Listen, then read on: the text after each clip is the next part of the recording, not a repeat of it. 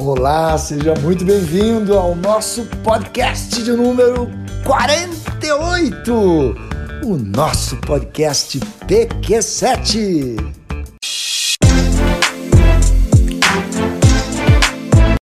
Eu estou aqui com o Pedro Botorim. Pedro, é um grande prazer estar com você. Muito, muito obrigado por você abrir a tua agenda para poder montar esse bate-papo aqui para galera que sempre dá o prazer de me ouvir ou de me ver no canal do YouTube. Muito obrigado, Pedro. Eu que agradeço, Jorge. Esse papo a gente está ensaiando há um tempo. É, a gente já tem conversado. Sempre quando a gente se, se encontra, rolam conversas boas, então trazer para cá é uma alegria. Eu fico feliz de estar aqui com você. Pedro, certamente algumas das pessoas que vão estar nos ouvindo já te conhecem, outros não. Então, conta um pouquinho é o Pedro. Boa contando um pouco, eu, bom, sou um cara muito, desde criança, desde menino, muito ligado a, a, a entretenimento, a música, a arte, forma de comunicação mais ligada a essas áreas, né? E meu sonho sempre foi convergir essa linguagem com uma profissão. Eu acabei me achando na área de comunicação, mais precisamente relações públicas, fiz é, Casper Libro como faculdade. E nessa época eu trabalhei bastante em área de comunicação, de multinacional, fui conhecendo todos esses lugares que a RP passa, né? Assessoria de imprensa, até que eu comecei no, no, último ano, comecei a dar aquela pisadinha na água onde eu gostava, né? Então entrei numa agência muito pequenininha que trabalhava com marketing cultural, com projetos de arte, de teatro, leis de incentivo.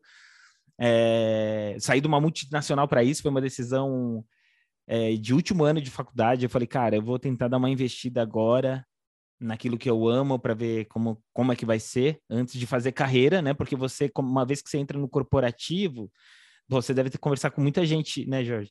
Você sabe que você tem um, uma esteira ali e é muito muito legal. Eu estava trabalhando na época numa empresa bem forte na área de é, é, alumínio. Enfim, super indústria mesmo, assim, mas era uma multinacional, era uma empresa forte. Mas eu dei esse passo para trás, assim, em questões salariais e questões todas, para tentar trabalhar com arte. E aí eu comecei a me achar, me encontrar um pouco mais. É, resumindo uma história, fiquei sete anos como numa agência onde eu fiz carreira nessa área, então comecei como um assistente de criação, fui virando planejamento, curador de projetos, e, e é ali que eu comecei a realmente a trabalhar com muito curadoria e criação de projetos, muito focado à música naquela época. É, me especializei muito nisso, que é uma paixão também da minha vida. Não sabia o que eu estava fazendo, mas em 2010 eu fiz um curso na SPM de inteligência competitiva. E isso mudou minha vida é, naquele momento e hoje faz muito sentido para onde eu acabei entrando. Uh, depois fiz até uma, também uma, uma pós na GV em, em ADM, né? Fiz um MBA em ADM na GV. Mas eu nunca tinha pensado no que ia acontecer, que era criar a Clave, que aconteceu em 2018. É, eu estava já há um tempão nessa agência, sabia que, que tinha um caminho, eu via com um caminho de inteligência, usar inteligência, eu estava tocando um lugar que eu não fazia a mínima ideia. Hoje, para mim, é claro que eu via que a inteligência de dados era uma ferramenta indispensável para uma curadoria, para a criação de projetos no futuro próximo, mas eu não sabia com essa linguagem, né? A linguagem eu adaptei. Eu, hoje eu tenho propriedade de 2022 para falar isso, mas em 2018 eu era um curioso. Tive essa mudança na minha vida, foi um gole de coragem mesmo, assim, é, de começar do zero, tinha acabado de casar, toda aquela coisa que a gente sabe como é essas decisões da vida. Mas a gente começou a Clave em 2018, resumidamente, a Clave é, uma, é um estúdio criativo que trabalha com inteligência de dados para criação de projetos e conexão da, de marcas no universo de música e podcast. E acabou que em 2018 a gente estava tateando já o universo do podcast que veio estourar em 2020, assim, e, e a gente isso foi uma onda boa, assim, né? Porque a gente foi desenvolvendo metodologia, linguagem, estratégia desde cedo, né? Por vir de inteligência. E não vim como uma produtora de podcast, né? A gente vem com essa inteligência por não saber o que eu estava fazendo lá atrás, mas inteligência competitiva me deu metodologia e repertório para eu sempre começar um projeto estudando, analisando tanto oportunidades quanto espaços, né? E eu acho que isso acabou gerando a clave. Eu sei que ficou um pouco, talvez, subjetivo, mas esse é o, o nosso pano de fundo, assim, de, de quem eu sou. Bom, e resumidamente, a Clave, então, está aí há quatro anos já, existência. A gente tem alguns podcasts hoje muito bacanas, tanto com marcas como. Eu, vou te interromper abusadamente Fala. aqui, porque eu quero que você conecte a quem está nos ouvindo com, com a, a pergunta-chave da, da, nossa proposta. Por que é importante uma empresa, uma Boa. marca, uma pessoa é, produzir um podcast, ter um podcast? Boa. Tem, daí daí vem, o, vem a conexão com a música. Tem uma música do Milton Nascimento que ele fala assim: o, povo, o artista tem que estar onde o povo está. E eu acho que nós que queremos comunicar algo, existia um tempo que a gente sempre comunicava as coisas no mesmo lugar e o público vinha se informar. É na TV, é no rádio, é no jornal e o público vem saber. Hoje mudou. Hoje é o, é o, o, o consumidor no centro, tudo isso que a gente sabe bastante. Então, hoje, onde estão as pessoas? E a partir do momento que o brasileiro e o mundo, na verdade, porque o crescimento do podcast é, de 2019 para cá foi global, principalmente porque esses streamings de música se abriram para podcast, né? Que antes era uma ferramenta mais nichada. As pessoas começaram a ocupar esse lugar e buscar conteúdo. Então, hoje, o que eu penso assim, como é, não é não é nem se preciso ter um podcast ou não, é, mas é quando e como que eu faço, como que eu entro. Talvez eu não vou criar um canal, talvez eu vou apoiar o, algum criador que já fale com esse público, com essa linguagem. Mas o porquê para mim, Jorge, é esse: é onde são as pessoas elas estão buscando informação. Hoje é muito recorrente as pessoas darem busca, né, darem um Google no Spotify, nas plataformas de podcast, querendo uma resposta sobre um tema. A, a, a ABPod, que é a Associação Brasileira de Podcast, é, diz que a grande maioria busca o podcast ou para entretenimento, ou é aquela coisa para lazer, descompressão, aquela com aqueles podcasts de conversa de bar, ou é para aprendizado, desenvolvimento. Então, hoje as pessoas querem aprender o idioma, elas vão procurar um podcast. Elas querem aprender um assunto, elas vão procurar um podcast. Elas estão numa fase da vida. É... Eu recentemente fui pai, ouvi podcasts sobre o assunto. Então, a gente vai, vai, vai se equipando com isso. Então, é uma grande oportunidade para as marcas ocuparem um território, marcarem presença, é awareness, é, é presença digital, e é um lugar para construir também é, para servir, para gente para as marcas servirem seus consumidores e público com informações que eles precisam, assim. Perfeito, perfeito. Eu, eu, tenho, eu sempre conto, acho que eu já te contei essa história, vou contar para todos aqui, que me surpreende desde 2007 eu, eu, tive um papo com um cara que eu admiro, que chama Walter Longo, e ele fez uma entrevista comigo no podcast. E ele me disse: Isso vai acontecer no futuro de forma muito intensa. E eu sempre fui muito adepto de fazer a ação de podcast. E durante muito tempo tive um muito focado no público de academias. E uma das coisas que mais me chamou a atenção, Pedro, é que eu tava, fui dar um, uma palestra, palestra um curso em São Luís do Maranhão, o, o gestor lá da academia me convidou para ir almoçar num shoppingzinho da periferia de São Luís. E eu estava andando pela, pela, pela, pela viela assim, da, da praça de alimentação, veio uma menina na minha direção, me abraçou e eu primeiro fiquei olhando né, com quem ela ia falar. Né? E ela veio, me deu um abraço, falou: Nossa, eu ouço sempre o seu podcast, é maravilhoso. A minha academia fali e eu uh, segui o que você colocou, que seus convidados uh, falam, e a gente conseguiu recuperar, e ela começou a chorar, cara. E eu falei, cara, que impacto esse negócio. Que louco, né? Cara, é um negócio é. muito, muito, muito abrangente, né? Eu, é eu, muito doido. Naquele momento me impactei muito, porque eu fazia o podcast para convidar os amigos para falar e tal, mas tem uma penetração muito significativa, né? Então, as marcas hoje estão muito conectadas a, a essa, essa ação. Acho que nós dois é, somos é, conectadaços a isso, mas eu acho que o público em geral, como você falou do Milton Nascimento, o público está lá, né? o artista tem é. o público está. Achei o máximo essa, essa posição. E, e eu me lembro uma vez, eu acho que a, muitas. É muito legal, né, Jorge? Porque a gente trabalha com estratégia, planejamento, criação. E eu percebo que as dicas, assim, às vezes a gente estuda, faz pesquisa, mas as dicas e, e as pistas estão nesses estão nessas respostas bem humanas, assim, nesse encontro que você teve. Você contando isso me fez lembrar duas coisas. Uma vez eu estava conversando com o Daniel Daiben, que ele é um jornalista é, muito importante da música, assim, principalmente do, nos anos 2000, assim.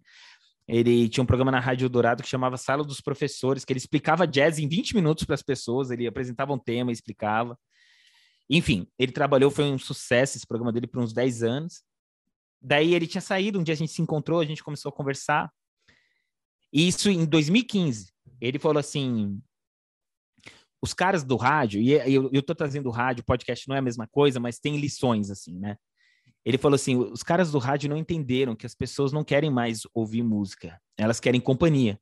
Ele até falou: por isso que as rádios evangélicas estão dominando o FM, porque as pessoas querem companhia. E essa, reação que essa pessoa teve, eu percebo isso. Você foi a companhia dela, você, foi um mentor, você é... E é isso, quando, quando a gente tem essa conexão com as pessoas, é muito forte mesmo, assim. A Nielsen, pô, que é uma empresa incrivelmente respeitada nessa questão de pesquisa e tendência, ela falou que o, o áudio impacta 4,4 vezes mais de qualquer outra mídia digital.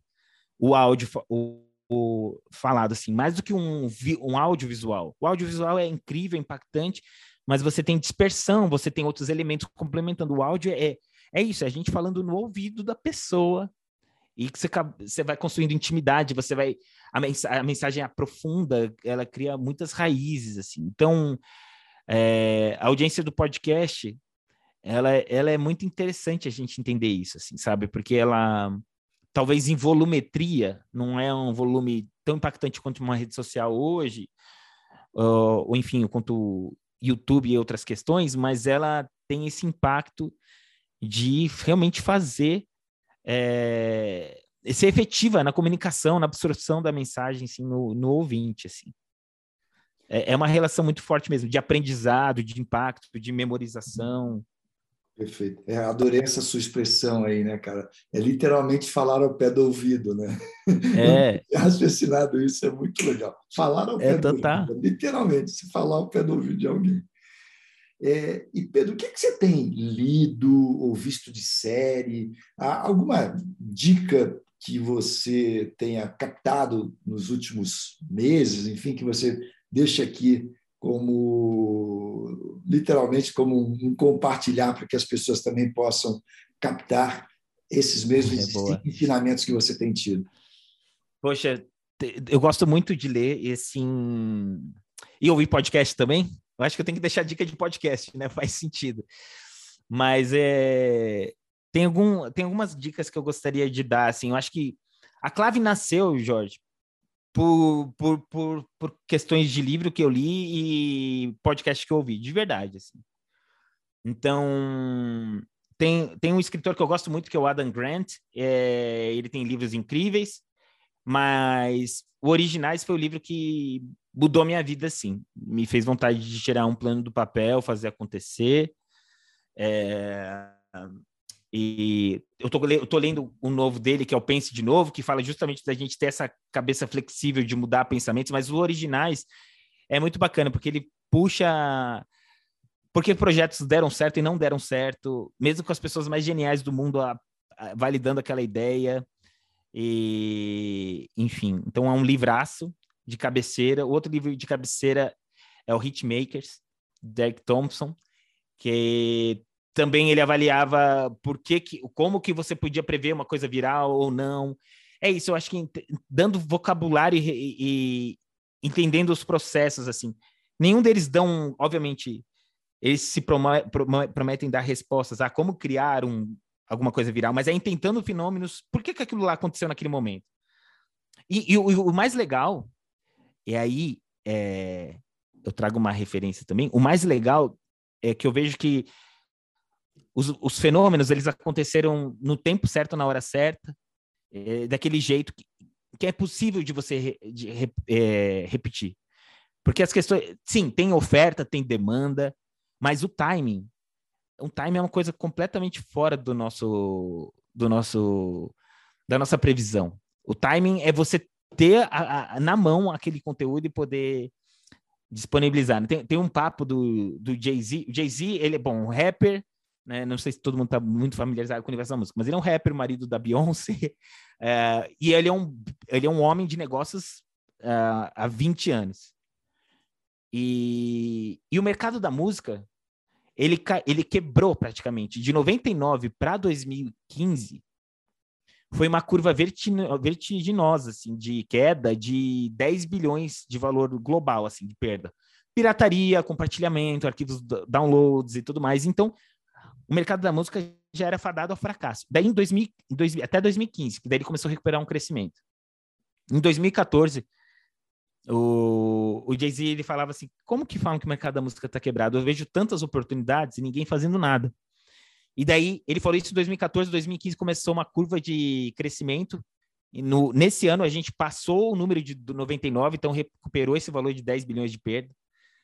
Mas o que me ensina isso, o streaming que salvou isso, então a pirataria, ela se, né, que era os compartilhamentos dos arquivos e tal, eles se, se, se recompensaram por isso.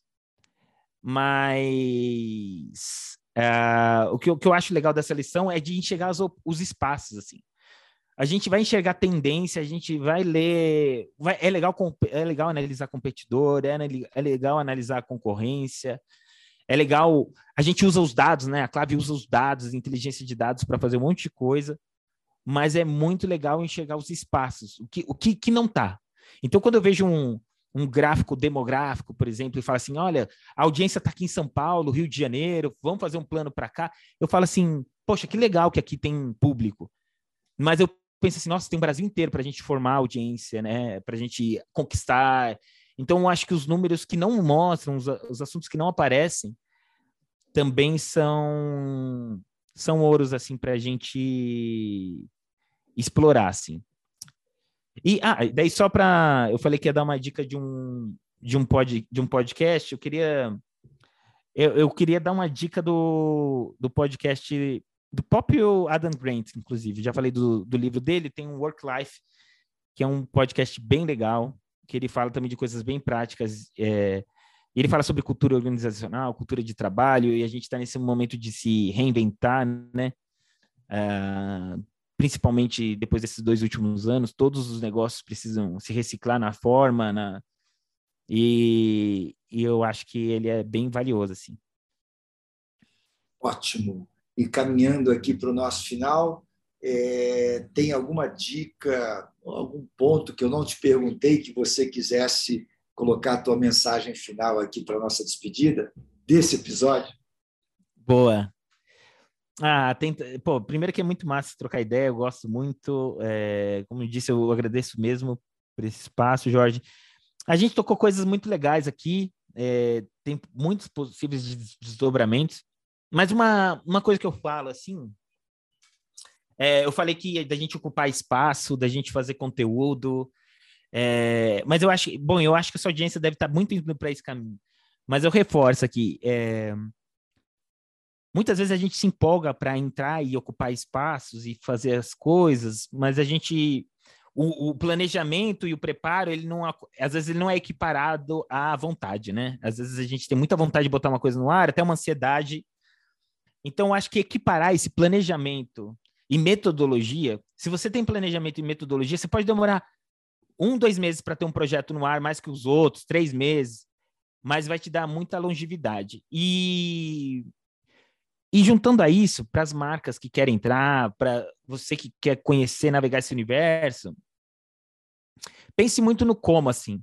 Eu, eu não recomendo podcasts que entrem no ar só para falar do. como se fosse um portfólio institucional, sabe? Falar dos seus produtos, falar só da sua marca.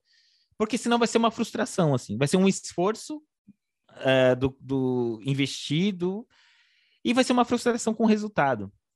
Uh, assim como a internet, a gente está no, nos podcasts para atender a demandas, para atender a, a, buscas, a falar do que as pessoas estão falando. Então, acho que é muito mais essa vontade de servir a audiência.